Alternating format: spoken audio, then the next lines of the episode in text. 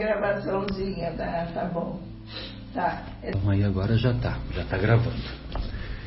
Bem, então hoje é 30 de dezembro de 2019 e nós estamos ah, antecipando a gravação do programa que irá ao ar na Rádio Capela FM 105,9 aqui de Vinhedo, o programa que irá ao ar na sexta-feira, dia 3, dia 3 de janeiro.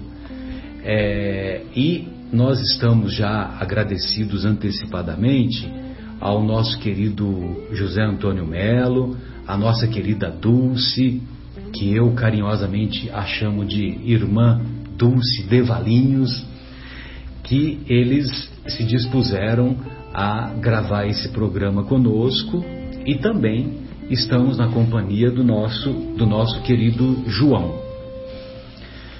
É, então, hoje nós vamos discutir sobre o capítulo 26 da obra O Evangelho segundo o Espiritismo, capítulo intitulado Dai gratuitamente o que gratuitamente recebestes. E na segunda hora do programa, e já vou antecipadamente dizendo, né, sobretudo para nossa querida Dulce, que não tem terceira hora, né, Dulce? Isso. Ainda bem. e que é, e na segunda hora nós daremos continuidade ao estudo da obra Boa Nova, psicografada pelo nosso Chico e ditada pelo espírito Humberto de Campos. E no capítulo 17, capítulo 17, intitulado Jesus na Samaria.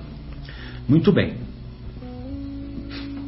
Antes um pouquinho da gente entrar no tema do capítulo 26 da obra O Evangelho segundo o Espiritismo, é, nós gostaríamos assim de sair um pouquinho do, do protocolo, um pouquinho do, do roteiro que nós costumamos fazer e gostaríamos né, de ouvir dos nossos queridos Zé Antônio e da nossa querida Dulce é, como que foi que vocês abraçaram a doutrina espírita, né? Como o que fez com que vocês se sentissem motivados, que nós sabemos que vocês moravam lá no ABC, né? Eu sempre me confundo se é Santo André ou São Bernardo, né?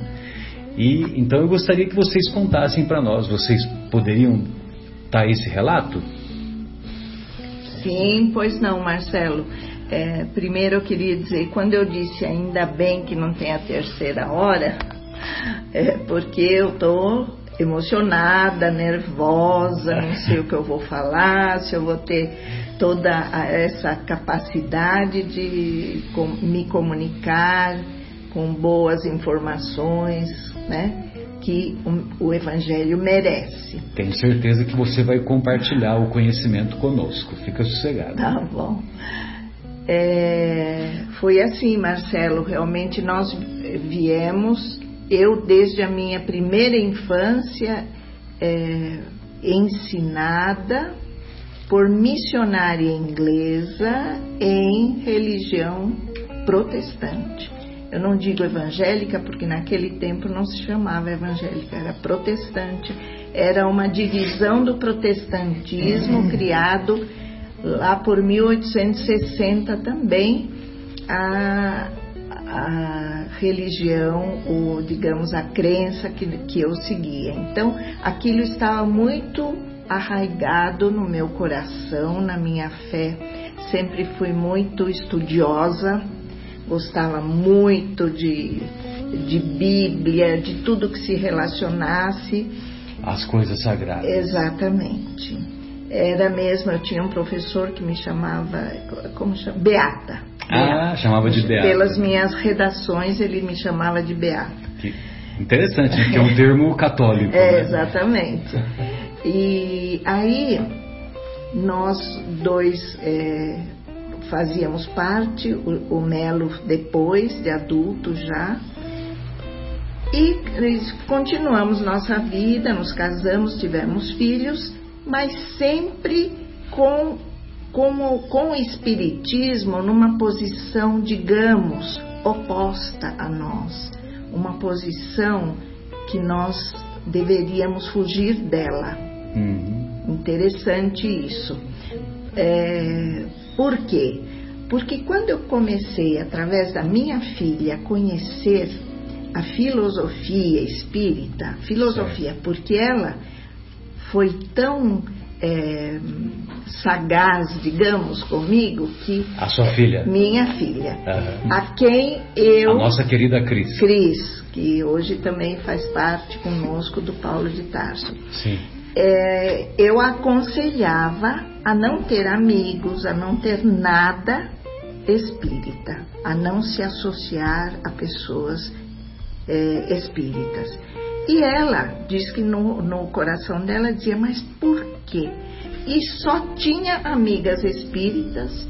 A Cris só tinha amigas espíritas. Só, só espíritas. E ela dizia, mas por que, que minha mãe me aconselha tanto contra? Era exatamente pela minha base religiosa.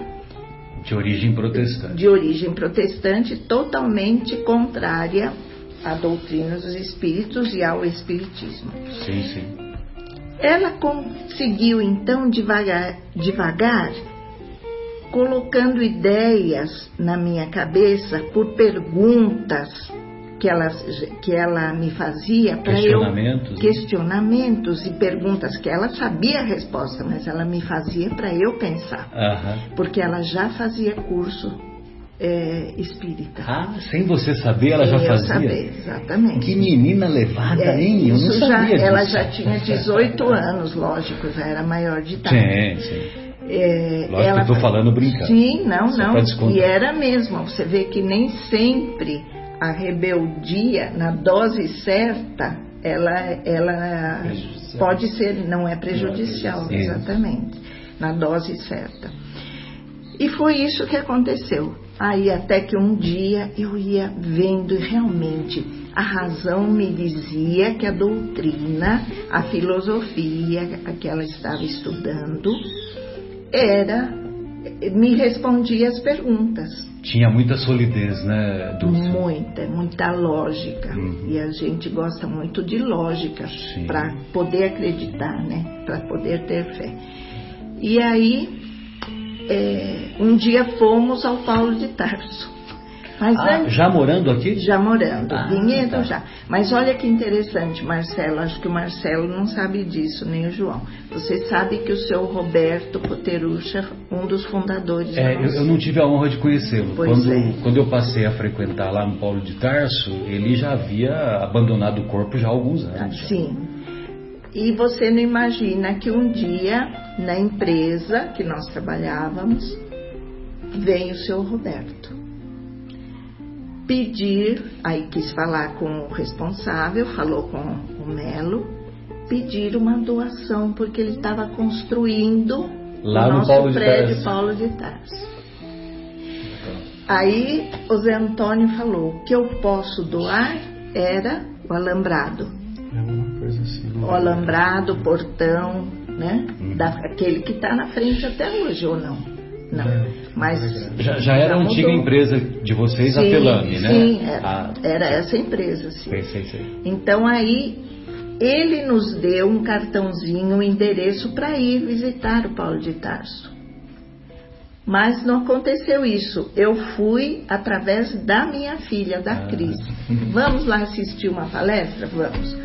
Aí nós fomos um dia numa palestra, era um sábado, assistimos uma preleção. Aí uma noite fomos também.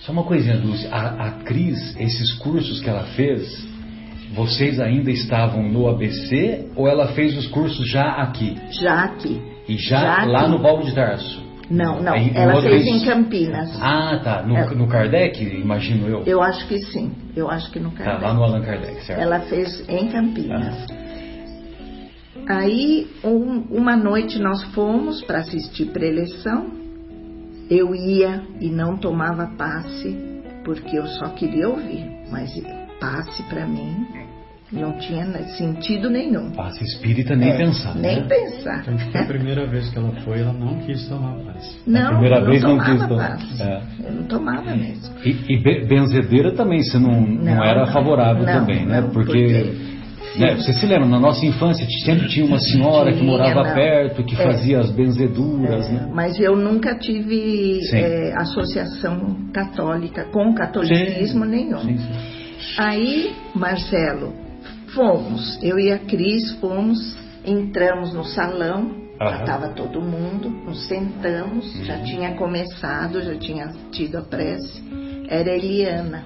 Ah, nossa querida Eliana, É, nossa- Eliana Espina, Isso. verdade. E Magalhães, Saudade, né? Magalhães. Acho que é Magalhães Espina, não é uma coisa assim? Ou é só Magalhães? Acho que é só Magalhães, é eu que estou me confundindo.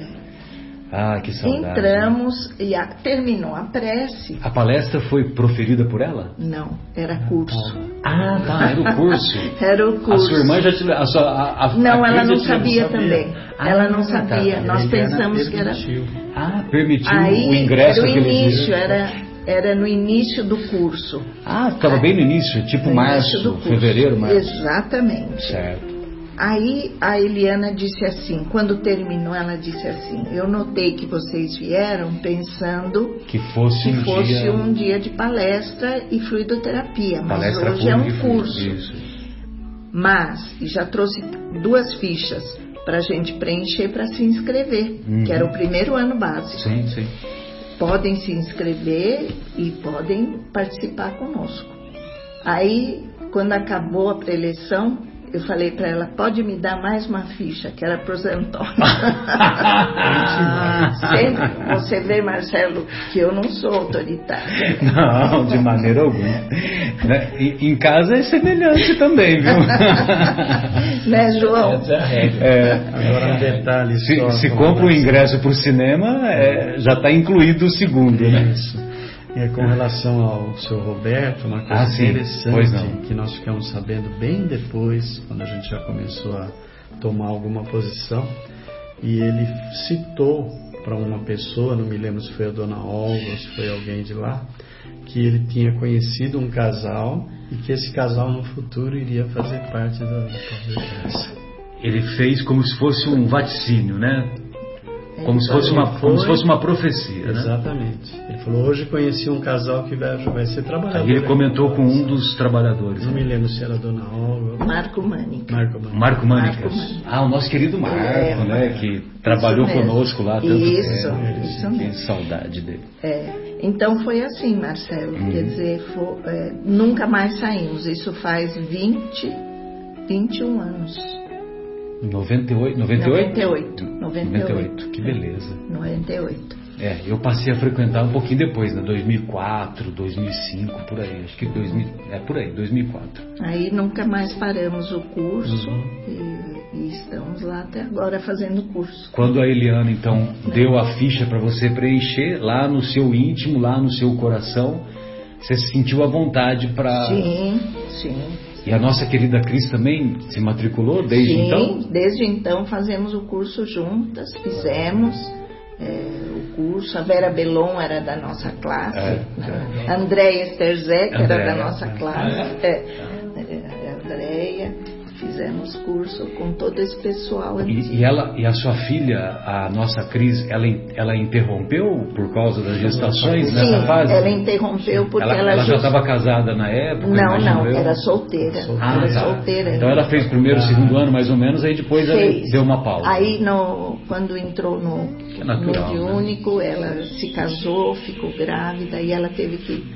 Mas terminou. É porque a época não depois. tinha o aprendiz. Não né? tinha aprendiz. A época era, Não, os- era o básico, o básico e o mediúnico. dois anos do básico e os dois anos do mediúnico. Isso, isso mesmo. Perfeito. Mas aí, eh, agora ela já retornou, já fez os cursos que faltavam, porque as crianças já cresceram. Sim. Se casou também. O marido dela fazia parte do O curso Eduardo- que ela fazia lá em Campinas. Ah, ela conheceu o Eduardo lá em Campinas? Também em Valinhos, porque ele é de Valinhos, mas se encontraram lá. Que coisa? Se maravilhosa. encontraram no curso, faziam E a juntos gente tá também. crente que é coincidência, né? É. Você vê que coisa. Não tem nada de coincidência nisso aí. né? É Tudo. Bom, ah, eu, eu vim só para fazer mímica, mas pelo jeito não tá tendo, não estou tendo oportunidade. o Marcelo está pedindo que, que, fale. que né? mímica que nada. Pois Pois não. essa Pois trajetória Zé. minha, da Dulce, dos nossos filhos, foi uma trajetória maravilhosa que dá para a gente realmente entender que existe aquele germe, aquela coisa lá no fundo da evolução. E o nosso caminho realmente é Jesus, mas a sua plenitude. Porque a gente vai aprendendo, mas não é suficiente, não vai se conformando, sabe? De repente você precisa que. É, você sente que tem um degrau a mais, que está faltando alguma coisa, sabe? Particularmente isso aconteceu comigo, sabe?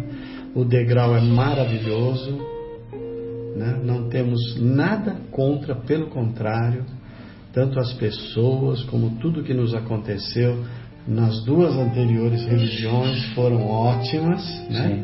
mas simplesmente você chega num ponto que realmente o assunto de hoje fala, que é a mediunidade.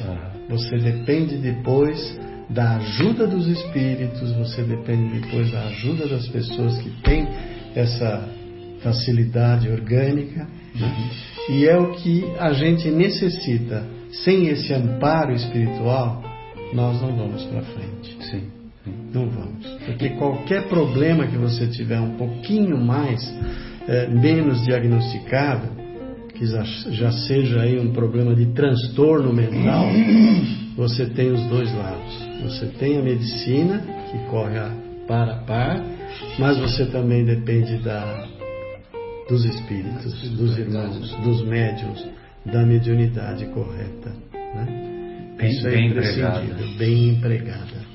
E foi esse sentimento que a gente na época teve. A gente foi galgando, galgando, porque a gente sempre foi muito estudioso, mas chega uma hora que você precisa de mais.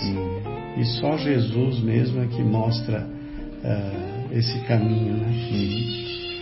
E foi logo no início que a mediunidade ficou mais patente no seu caso, Zé No meu caso, eu não tenho praticamente mediunidade. Você é mais dialogador, já né? vi, já vi coisas ah, duas vezes, para não dizer que nunca vi nada, Aham. né?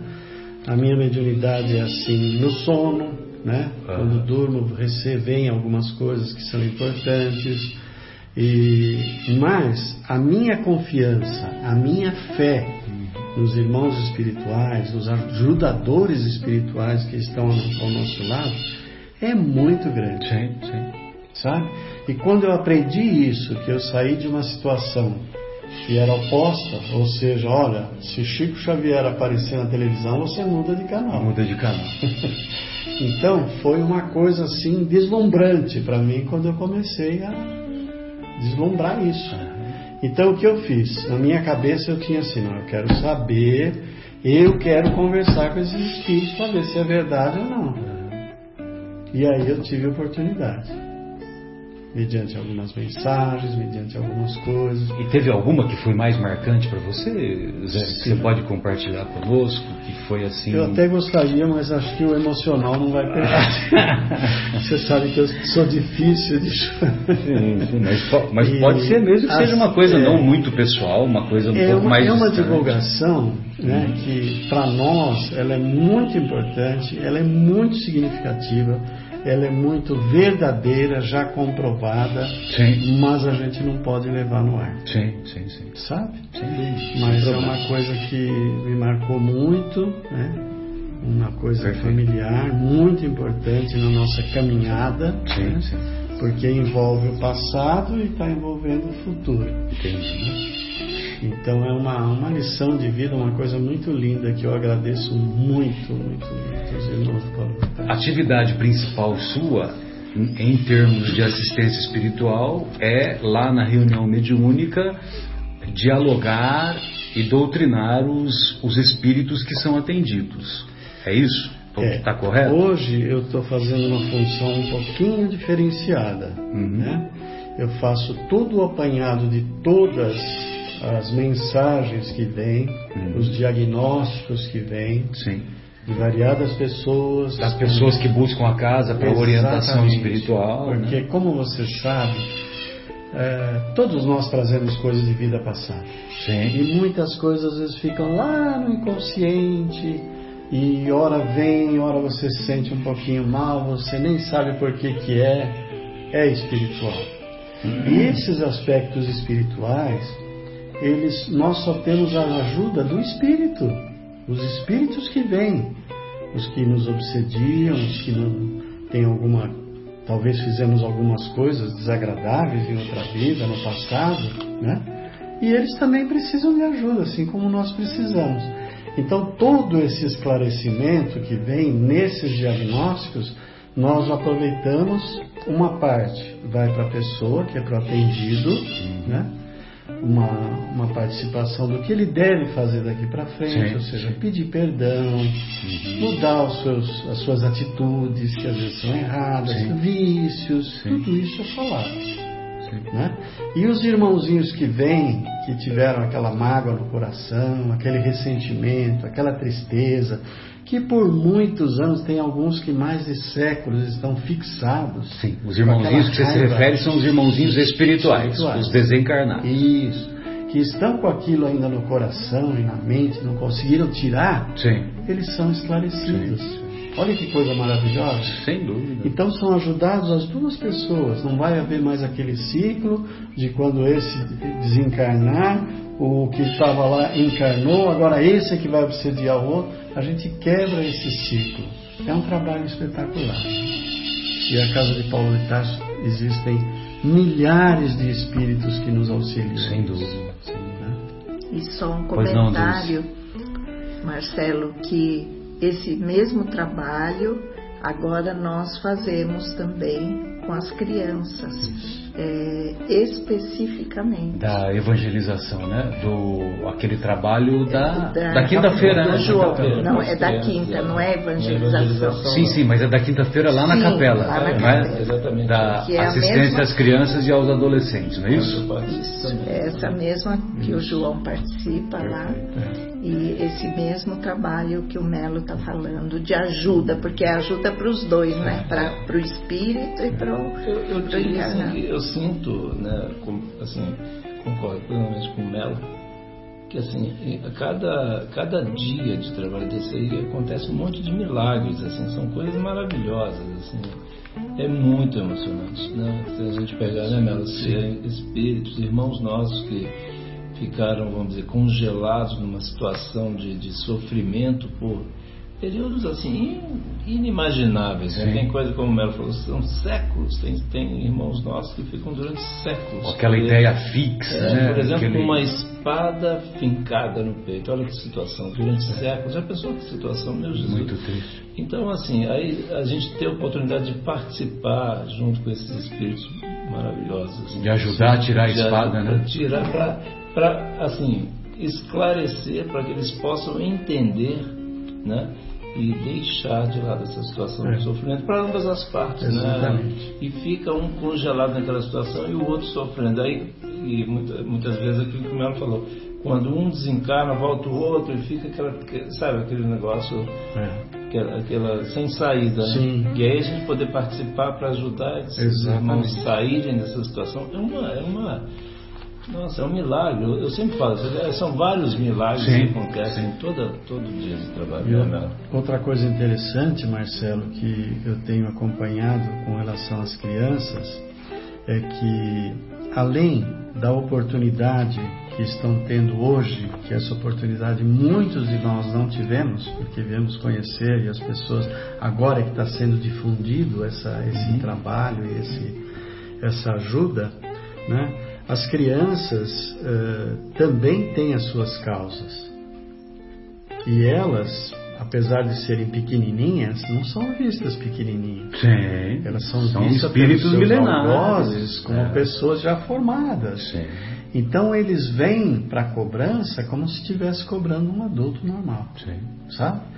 E a coisa mais linda que tem, que eu tenho aprendido também na, na, no Paulo de Tarso, é, quanto mais cedo o pai é, disponibilizar a doutrina mediante a evangelização para evangelizar esses espíritos, né? mais cedo ele vai se harmonizar. Sim.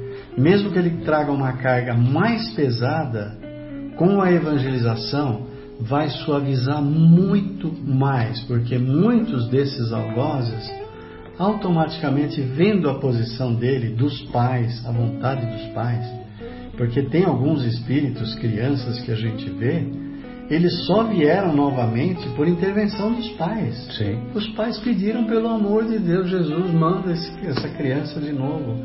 Nós queremos que ele venha. Exato. E Jesus, na misericórdia toda dele, Deus ofereceu mais uma encarnação para essa criança. Mexe esses pau, os pauzinhos para que. Exatamente. Então são as crianças que vêm hoje que a gente vê alguns com tentativa de suicídio, eles não suportam. Então, quanto antes, esse é um conselho que fica para os pais, quanto antes, desde bebê, se puderem levar para participar da evangelização, aparentemente lá na sala é uma coisa física, mas o que se passa espiritualmente é uma coisa maravilhosa. Maravilhoso. E é tão lindo é, esse trabalho com as crianças, Marcelo, que hoje nós temos médicos, psiquiatras infantis e de adolescentes, o, Ma- o João e o Melo sabem disso, que indicam o Paulo de Tarso Sim. que indicam o Paulo de Tarso para é, é, completar o tratamento psiquiátrico de problemas de vários graus de gravidade. Que é o que aconteceu com o nosso o psiquiatra, me fugiu o Caio nome dele. Caio. Isso. Exatamente. Caião. Caião Abujamra. Vão até E agora. coisas interessantes, Marcelo, são reveladas. Abujade, né? Abujade. É, é. Abujade. E são reveladas coisas tão interessantes, Marcelo. Nós temos, às vezes, recebemos eh, pais, né? E esses pais trazem os filhos como se o filho fosse o problema. E o problema não, Não é o é, filho. o problema não são os filhos. O problema são os pais. E aí a gente fala, fulano, quem tem que se tratar é você. Deixa o seu filhinho quietinho. Só não atrapalhe o seu filho. né? Entendeu?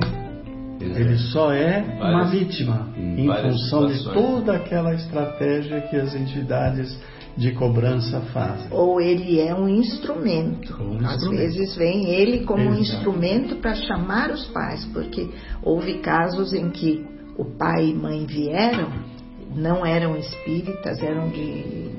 A, a sua religião era totalmente diferente, mas por causa do problema e que os médicos indicavam esse tratamento para complementar o outro, é que eles vieram. Então, a criança é, foi o instrumento para esses pais começarem a estudar a doutrina. Você, você vê que a, a criança de vocês foi, foi um instrumento para vocês chegarem Foi mesmo. Verdade. É isso mesmo. Não foi pelo mal. A nossa querida Cris, A né? Cris, É. é, exatamente. É porque assim, isso, né? Se eu falar pra Cris que eu vou fazer um programa com ela e com o Edu, viu? Já vou avisando. Pode fazer, pode fazer. E esse, esse foi falado né, do- dos, né, dos trabalhos lá, vamos dizer, de atendimento, né, de acolhimento dos espíritos lá.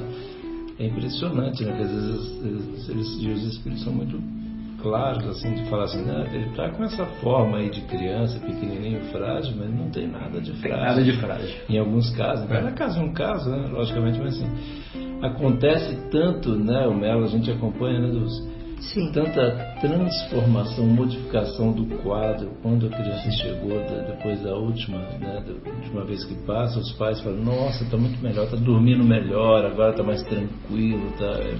O Melo e o. João são os mais assim, os admiradores.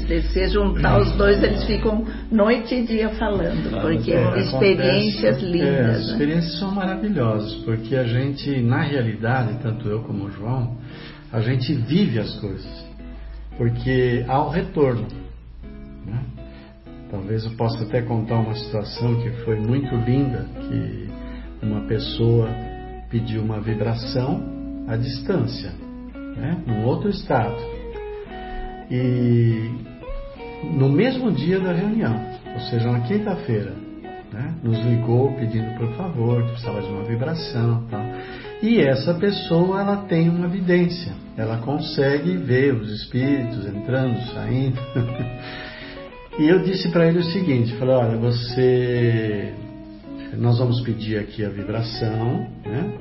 e você fica, desliga a televisão, tal, fica em prece, se possível, né, num lugar bem tranquilo. Naquele determinado horário. A partir né? das sete e meia até as oito horas, que é o horário que a gente está, estamos nos preparando. Sim.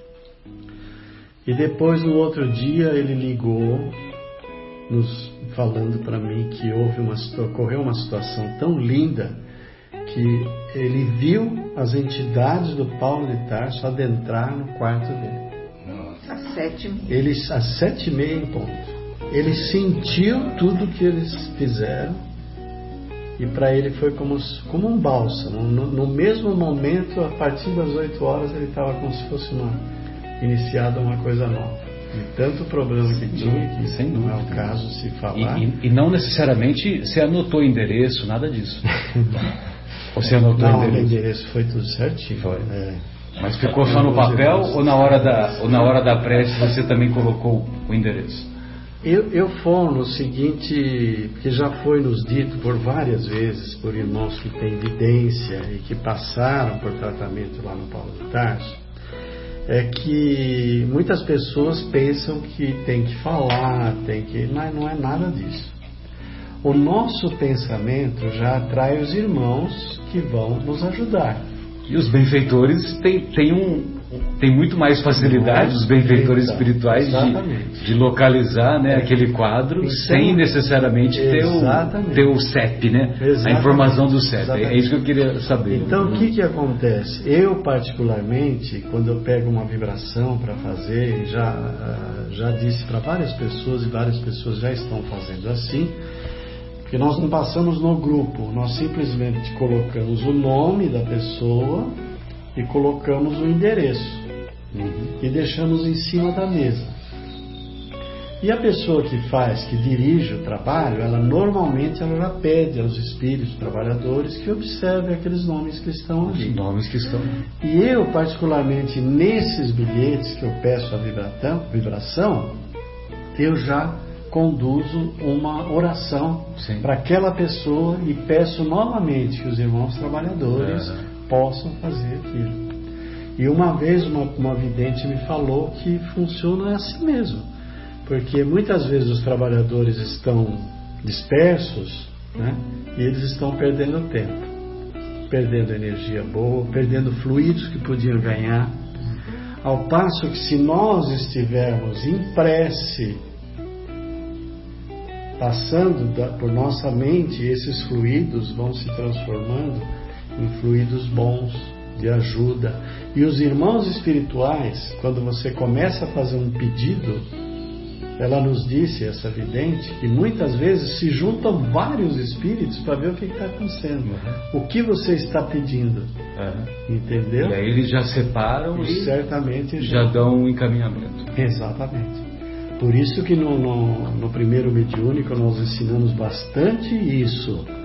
Né? Não disperse. Se você não tiver está pensando em nada, faz a prece pelo, pelo filho, pelo irmão, pelo tio, pela tia, por alguém. Porque essas palavras e pensamentos bons vai gerar fluidos bons. Senão não gera nada, não ajuda ninguém, não ajuda os irmãos. Mas eles estão antenados e qualquer coisa que você pedir, você pode ter a certeza que vai ter algum irmão ali te, te dando subsídios. E outra coisa também, né, Melo, que eu gostaria de recordar e até reforçar, é que tem é, alguns trabalhadores, né, que às vezes, por uma questão menor, né, sem crítica de nossa parte, estou dizendo em âmbito geral, não é crítica é, individual a ninguém. É, mas às vezes tem lá uma indisposição no dia da reunião mediúnica. Não necessariamente, por exemplo, uma pessoa que está com gripe e que está não só o nariz escorrendo, que está enfraquecida tal, ela não tem condições de ir na reunião mediúnica, entendeu? Ela não tem, porque Não deve. é, além, de, além dela estar se sentindo enfraquecida, ela também vai levar lá vírus para todo mundo lá. E, então, quer dizer, não tem. Os benfeitores espirituais, eles têm limites também, né? Não vai ficar impedindo os vírus de serem passados, né? Agora, o que eu quero dizer é o seguinte: às vezes é uma indisposição, é uma situação assim que poderia ser superada e muitas vezes o trabalhador ele opta ah, hoje eu não estou me sentindo bem. Ah, eu estou com uma dorzinha de cabeça. Ah, eu estou com isso. E acaba fazendo a opção infeliz de não ir Sim, no trabalho. Exatamente. E desperdiça a oportunidade de os benfeitores espirituais que lá estão e desperdício de serem atendidos pelos benfeitores, né? Exatamente. Porque esses benfeitores, apesar de ter o trabalho mediúnico, vai ter aquele, aquele, aquela doação de energias por parte do médium, mas ele também vai ser nós vai ser retribuído e vai ser refeito, né? Marcelo, nós somos os mais privilegiados. Exato. A gente tem que agradecer do começo ao fim do trabalho Sim. Sim. Somos os mais beneficiados. Aí que nós recebemos gratuitamente. Sim. capítulo. Vamos, depois a gente já pega o. Recebemos Sim. e temos que dar. Realmente, é, essa é uma coisa que todo trabalhador de uma casa espírita devia ter ciência, estar consciente e lembrar disso. Não é por qualquer motivo que você deve faltar. Ele está dando de graça é as energias dele, a disposição, a faculdade Sim. mediúnica, mas ele também vai receber. Ele também vai receber. Marcelo, se nós fizermos a nossa parte, os espíritos, nós temos certeza que eles vão fazer a parte deles. Eu me lembro uma vez que eu tava, estava muito triste, mas triste mesmo, chateado, né? Não com a doutrina, com as coisas que acontecem no dia a dia da vida. Né? E no meio do trabalho, eu nem estava presente ali naquela roda, uma irmã falou: Melo, tem uma mensagem para você. E eu estava ocupado do outro lado, falei: Olha, agora eu não posso. E aí, né? Você escreve para mim? Ela falou: Escrevo. e veio uma mensagem de ânimo porque eles sabem, eles conhecem gente. E, e, o seu íntimo é só você e Deus que é, sabia, né? Exatamente. Exatamente. E outra coisa, isso que o Marcelo falou também, né, por exemplo, os médios né, que estão acostumados com trabalhos assim, de, né, no dia de reunião mediúnica, de trabalho mediúnico, muitas das dificuldades são exatamente as aproximações dos irmãos que vão se comunicar. Né? É. E aí aquela dor de cabeça, aquela indisposição é exatamente só lá que vai passar. Né? Porque o irmão que está se aproximando, porque o André Luiz explica, né? Porque muitas vezes em função, muitas vezes em função da nossa falta de sintonia, da falta de capacidade de, de, de vamos dizer, de uma aproximação e um, e um contato rápido, né, Melo? Eles têm que chegar mais cedo, se aproximar um pouco para poder haver uma certa vamos dizer, sintonia para poder é. se comunicar à noite. E esses Exato. irmãozinhos, muitas vezes eles se aproximam da gente e não tem jeito, eles têm uma vibração mais pesada. Sim, sim. E às vezes, muitas vezes, isso é repassado para a gente em uma quantidade muito, bem pequena, porque a gente não, não suportaria. E, e, e, aí a gente consegue ainda levar. Sabe uma coisa também que assim, eu sempre fico refletindo assim, é o seguinte nós sentimos algum mal-estar por alguns instantes, algumas horas. E igual esses eles estão sentindo há anos. Às vezes há décadas, às vezes há séculos. É, século. E aí a gente, a gente acha demais sentir por algum pouco tempo. Quer dizer, então assim, é, é, muita caridade, é um trabalho assim de muita caridade, de dedicação, né? É muito, não existe nenhuma intenção de buscar assim identidade, né? É, assim, não interessa quem é, é alguém que está precisando de ajuda Sim. e vai ser ajudado, né? E é muito lindo, né? Eu e isso é o que é o bonito nesse trabalho, porque nós fazemos de coração e não sabemos para quem. Exatamente. Isso é maravilhoso. Que é, o, que é o amor ágape, né? Porque Exatamente. você não tem interesse nenhum, né? Exatamente. Não tem o, o não, não, espera recompensa. Exatamente. É. Né? Você vai ser recompensado por quem? Exatamente. Entendeu? Você vê que a, a mímica dá resultado. Sim. Percebeu? Com certeza. Eu, não, o Melo fala bem de mímica. Né? e não é só no Paraguai, né? Mas uh, interessante isso, porque a dúvida que a gente tinha era essa mesmo, que a gente vem de uma religião que não se aceitava espírito de forma alguma. Né? Então aconteceu exatamente o contrário. Né? a, a nossa fé ela foi muito, se ampliou. Se ampliou. Porque era uma coisa que tinha como uma venda nos nossos olhos. Sim. Porque uma coisa é a proibição, né? Você não pode ver, você não pode. Uhum. E, e, a doutrina, gente... e a doutrina espírita tem esse condão, né? De revelar, né? De tirar o véu, né? Exatamente. De Exatamente. descortinar. Exatamente. E eu acho, Marcelo, que uma vez que a gente fica sabendo, talvez a gente já trouxe isso no inconsciente, mas muito fraquinho, mas uma vez que você aprende da reencarnação, mais assim profundamente, eu acredito que a gente nunca mais vai com mais solidez, né? É, exato. Nas próximas encarnações, se houver, né? Sim. Muito bem, então a gente vai, depois desse preâmbulo, vai ser legal porque a gente vai ouvir os comentários que se encontram lá das palavras do Mestre, lá no, no capítulo 10 do Evangelista Mateus, e que fazem parte dos comentários lá encontrados no capítulo 26 do Evangelho segundo o Espiritismo. Então, lá no capítulo 10 das anotações do evangelista Mateus, nós vamos encontrar assim expresso: Convocando seus doze discípulos, deu-lhes autoridade sobre espíritos impuros, a fim de expulsá-los e curar toda doença e toda enfermidade. Os nomes dos doze apóstolos são estes Primeiro Simão, chamado Pedro, e André, seu irmão. Tiago, filho de Zebedeu, e João, seu irmão. João é o mais jovem, né? Jo, em italiano, Giovanni, Giovanni. E Giovanni quer dizer jovem. Filipe e Bartolomeu, Tomé e Mateus, o publicano. Mateus era o publicano. Tiago, um outro Tiago, né? Filho de Alfeu, e Tadeu, Simão o cananeu e Judas o Iscariotes, quem o entregou. Olha que ele usa o termo quem o entregou, ele não usa o termo traiu, né? Quem o traiu. Jesus enviou esses doze após prescrever-lhes, dizendo: prescrever quer dizer a dar ordens, dar instruções, anunciar. Então, após prescrever-lhes, dizendo: Não tomeis o caminho dos gentios e não entreis em cidade de samaritanos. Ide, de preferência, às ovelhas perdidas da casa de Israel.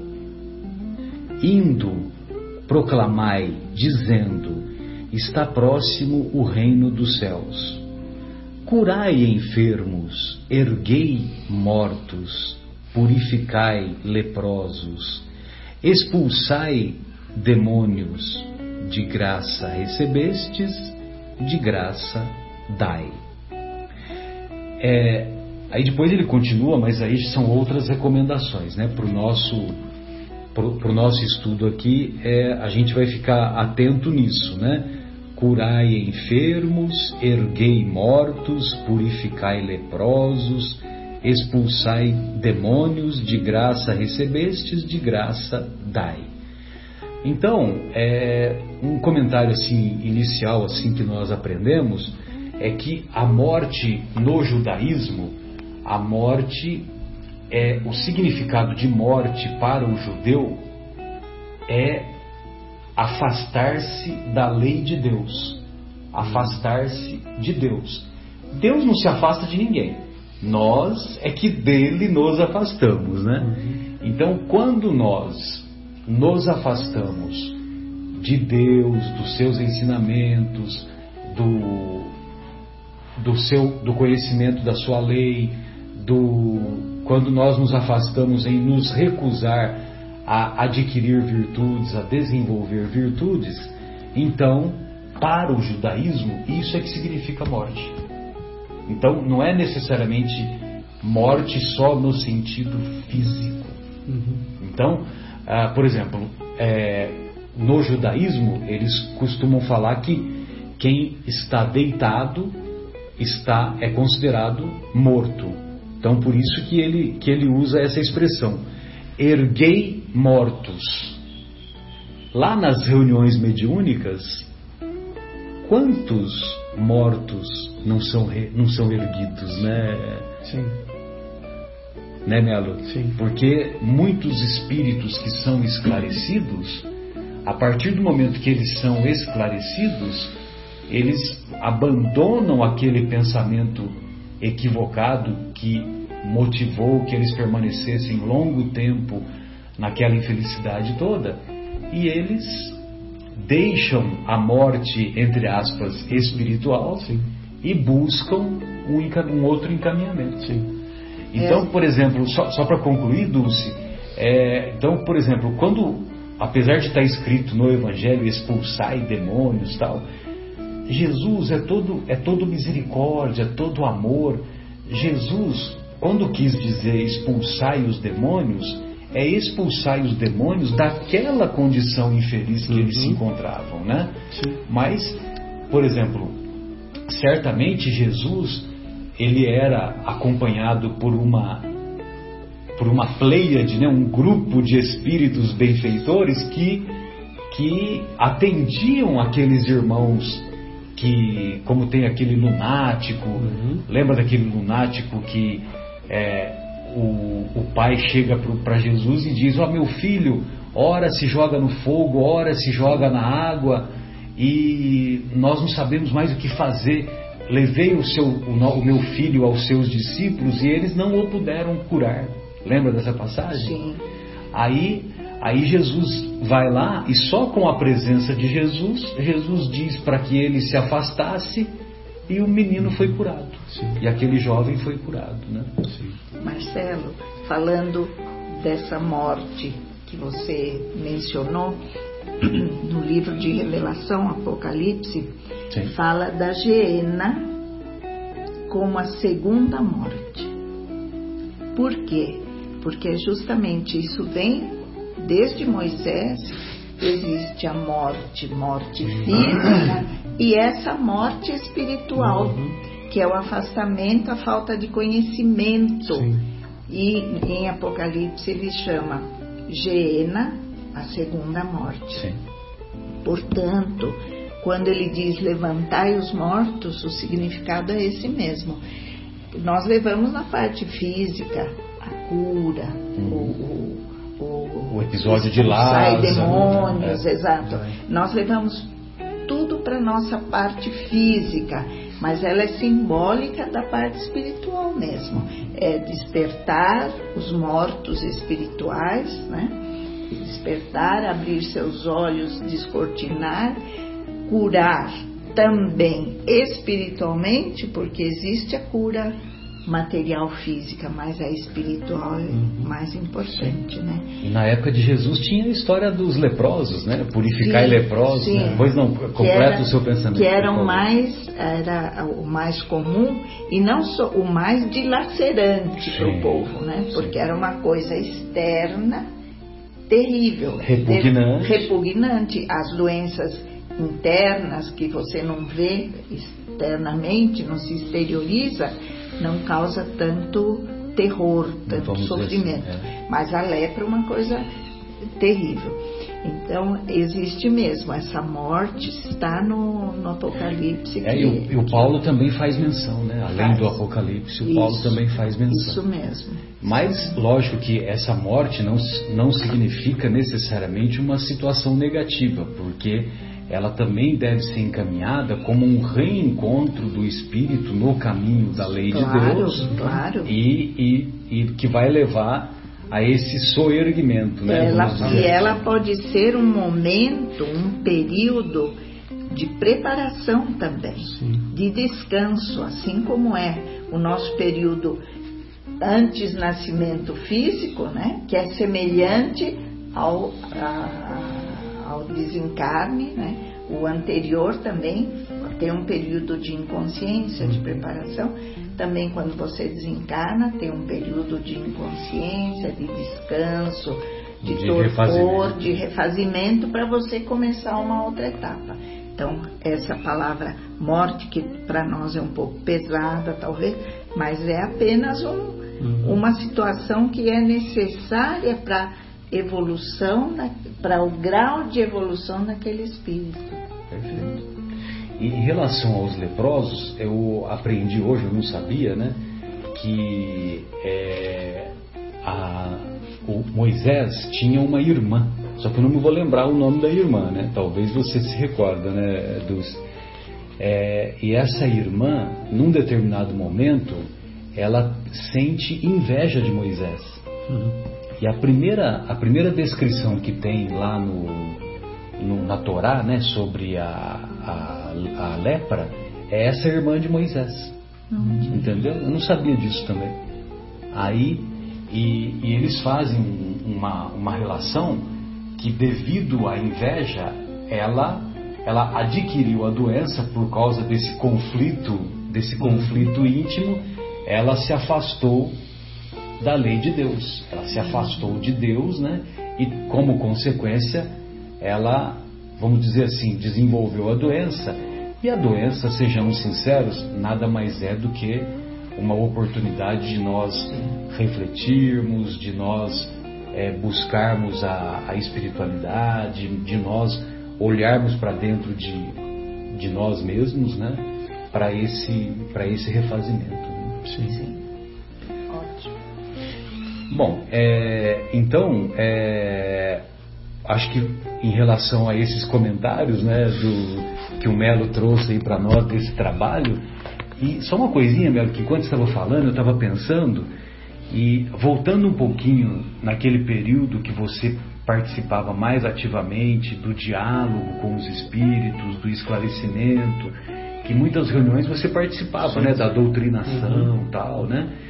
E tem alguma história que, que foi assim mais comovente que você poderia compartilhar conosco, tal? É, é, lógico, sempre respeitando a individualidade, sim, né? Sim, sim. Normalmente quando tinha e a descrição, história... a descrição que, que lhe caracteriza. Né? Normalmente quando tinha alguma história diferente, como a gente estava ativo também no D&D, eu costumava pedir permissão para o Espírito. Falava, irmão, que maravilha a sua experiência, posso contar? então teve várias, algumas tristes, outras mais alegres, né? E como o programa está bem alegre, né? Lógico. Eu vou contar alegre. Melhor ainda. Essa foi uma situação muito bonita, um espírito que se chamava Fernando. Né? E a primeira vez que ele foi lá, o médium começou a rir sem parar. Ele não parava de rir, ria, ria, ria, ria. Aí eu cruzei o braço e falei, meu Deus, porque às vezes vem alguns que querem brigar com a gente e outros vêm dando risada e não para, né? Fiquei pensando, né? que situação é essa, né? E aí eu brinquei com ele também. Falei, irmão, eu também quero rir. Você não quer falar o que está acontecendo? E aí ele foi, o médium foi se acalmando, parando de rir, né? E falou, olha, vê se não é uma situação gozada, né? Eu estava aqui na frente de, dessa casa como porteiro, né? E hoje vieram falar que eu subi de posto e que agora eu vou ficar aqui dentro da casa. E sabe o que eu vou fazer? Eu falei, ah, nem imagino, né? Ele falou, eu vou acompanhar o pessoal que coloca água no copinho. E continuava dando risada, e dava risada, né? Aí eu falei, mas irmão, que maravilha, vai. quanto tempo faz que você está lá fora? Ele nem tinha ideia, porque era bastante tempo. Eu falei, olha que privilégio que você tem, você está entrando aqui para dentro, você vai assistir preleção, tá galgando você vai um acompanhar o trabalho com os jovens, né? Uma série de atividades, tem os cursos, você vai acompanhar tudo isso. Olha que coisa maravilhosa. E aí ele foi ficando sério, né? E foi assimilando aquilo. E aí falei mais algumas coisas, e no fim eu falei para ele assim, falei, irmão, você vai fazer um favor para mim, porque ele se identificou como Fernando, né? Eu falei, você vai fazer um favor para mim, que eu fiquei muito curioso agora com essa situação sua. Daqui uns tempos você volta aqui e me fala se é verdade isso que eu te falei ou se você não está aprendendo nada, porque pelo que eu estou vendo você ganhou na loteria. Uhum. E aí passou acho que uns três, quatro meses e eu estava numa outra roda e ele veio numa outra roda e mandou o recado. Mandou um recado para mim, que era aquela pessoa, né? Sim. Que eu ia saber quem era e que realmente era como eu havia falado para ele, Que bacana. né? E que ele E decorrido quanto agra- tempo, mais ou menos? Mais ou menos uns seis meses. Seis meses, É. olha que interessante. E aí o que aconteceu? Passou, eu falei, nossa, que maravilha, né? E já naquele primeiro dia eu havia pedido é, permissão para ele para contar essa história. Sim, É a primeira sim. vez que eu vi um médium rio uns três minutos sem Tempo parar, todo, eu não né? conseguia falar. Aí passaram-se mais seis meses, esse mesmo irmão voltou para se despedir da gente. Que Que maravilha. ele estava sendo, que ele foi chamado para trabalhar na espiritualidade Que e maravilha. que ele ia sair dali e que ele ia embora. Olha que coisa maravilhosa. Né, que Essa foi uma das situações mais bonitas que, que ocorreu lá, né? Então é para a gente realmente ter certeza que é um caminho, é uma caminhada que todos nós vamos ter, né? Hoje ela é física e amanhã nós vamos poder ser porteiro lá. Quando o Mas servidor. sempre com a, né? Com a intenção de entrar lá para dentro. E como, como nos ensina o André Luiz, quando o servidor está pronto, o serviço aparece. Exatamente. Então, para nossa despedida aqui do nosso dessa primeira parte, eu vou ler aqui uma mensagem dessa obra Vivendo o Evangelho, intitulada certamente é, a respeito da mediunidade, da mediunidade gratuita, etc. Né? Que tem a ver com o capítulo que nós estudamos e também é, fica aí o, o- uma oportunidade de reflexão para os nossos estimados ouvintes para poderem é, desenvolver esse tema lá com uma leitura mais profunda do capítulo 26 de O Evangelho segundo o Espiritismo. E nessa, nessa obra Vivendo o Evangelho, o André Luiz assim se expressa pela mediunidade do Toninho Baduí. No Espiritismo não há qualquer dúvida quanto à gratuidade do intercâmbio mediúnico. Entretanto, o médium que desempenha corretamente suas tarefas, mas, ou mas, mas se dirige à providência divina e pede facilidades, pede atenção especial, conforto material, isenção de provas, vida sem problemas, tratamento diferenciado, caminho sem obstáculos, ausência de enfermidades, manifestações de apreço, de reconhecimento, reconhecimento público, direito à recompensa, garantia de proteção, né? Ah, os, os benfeitores vão nos, vão nos proteger, né? Sucesso pessoal, privilégios.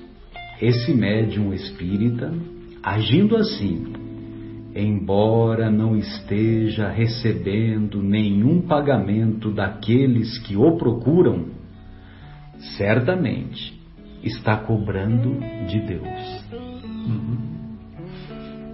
Só isso. Sim.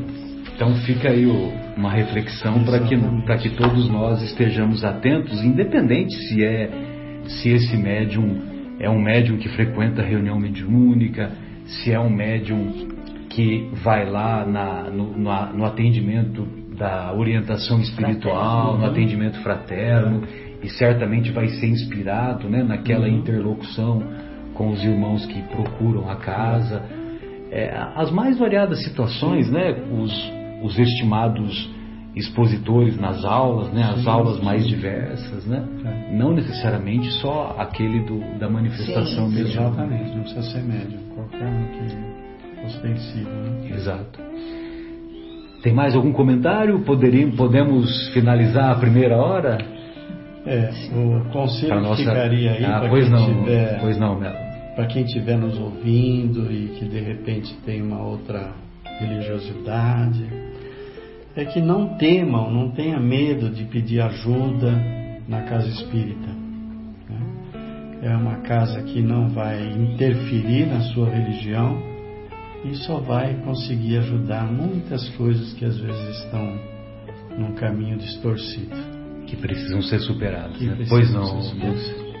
O Melo falou uma coisa que me lembrou uma, uma experiência muito bonita daquela uma senhora, jovem ainda, mas senhora, que se tratava lá às quintas-feiras. Hum. Ela tinha problemas físicos todos de formação física, de coluna, é, vários problemas físicos, tinha muita dor indicaram para ela ir num tratamento, né, numa casa espírita, espiritual. Ela pensando, e a pessoa talvez que indicou também como um tratamento de cura física só. Nós, no Paulo de Tarso, não chamamos de cura física, mas temos absoluta certeza que ela existe lá.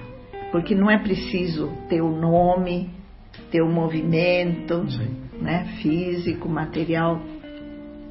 É necessário a espiritualidade saber do seu coração, da sua humildade, da sua necessidade.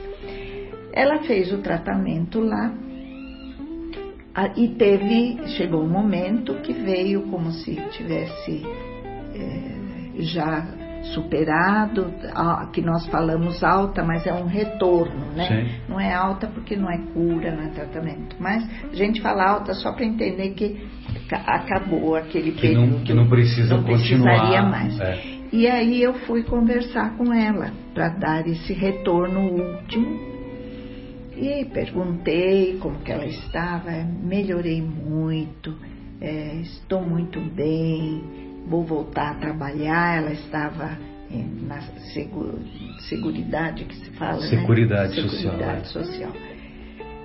Aí eu disse para ela, olha. Estava na caixa, né? tá, Antigamente é, falava que estava na caixa. É, que ela estava tão assim de boa vontade. Eu falei, venha fazer os cursos, você pode. Ela morava em Louveira, ou Jundiaí, não me lembro.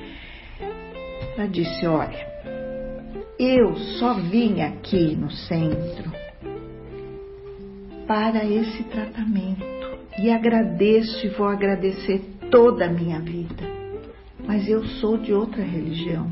Eu trabalho na minha igreja. Eu trabalho com as crianças na minha igreja. Então eu quero que a senhora diga para toda a diretoria dessa casa, dessa igreja, ela falou, quanto me fizeram bem. Agradeça por mim. Mas eu já faço parte. É uma denominação conhecida, grande, muito respeitada, que ela fazia eu trabalho lá, inclusive, com crianças, dou aulas de, de evangelho para as crianças. Achei isso muito bonito, que é o que o evangelho nos diz, que vai um dia não vai existir mais divisão uhum. religiosa. Sim. Né? É o que o capítulo 2 fala que é o reino dos céus, que são espíritos de todos os mundos em solidariedade e fraternidade. Solidariedade, Eu achei isso tão lindo, sensacional. sensacional. Ela era tão problemática fisicamente que para ela descer dessa cadeira a gente tinha que ajudar para ela andar, para ela sair andando. E saiu tão feliz e agradecida. E quando o Melo falou, me lembrei desse caso, Sem que foi um caso muito bonito e que me inspirou muito, porque nós temos que colocar em nosso coração, não ter medo de casa espírita ou Sim. de qualquer outra, Sim. saber que nós temos que cultivar é a fraternidade, uhum. é a fraternidade, né?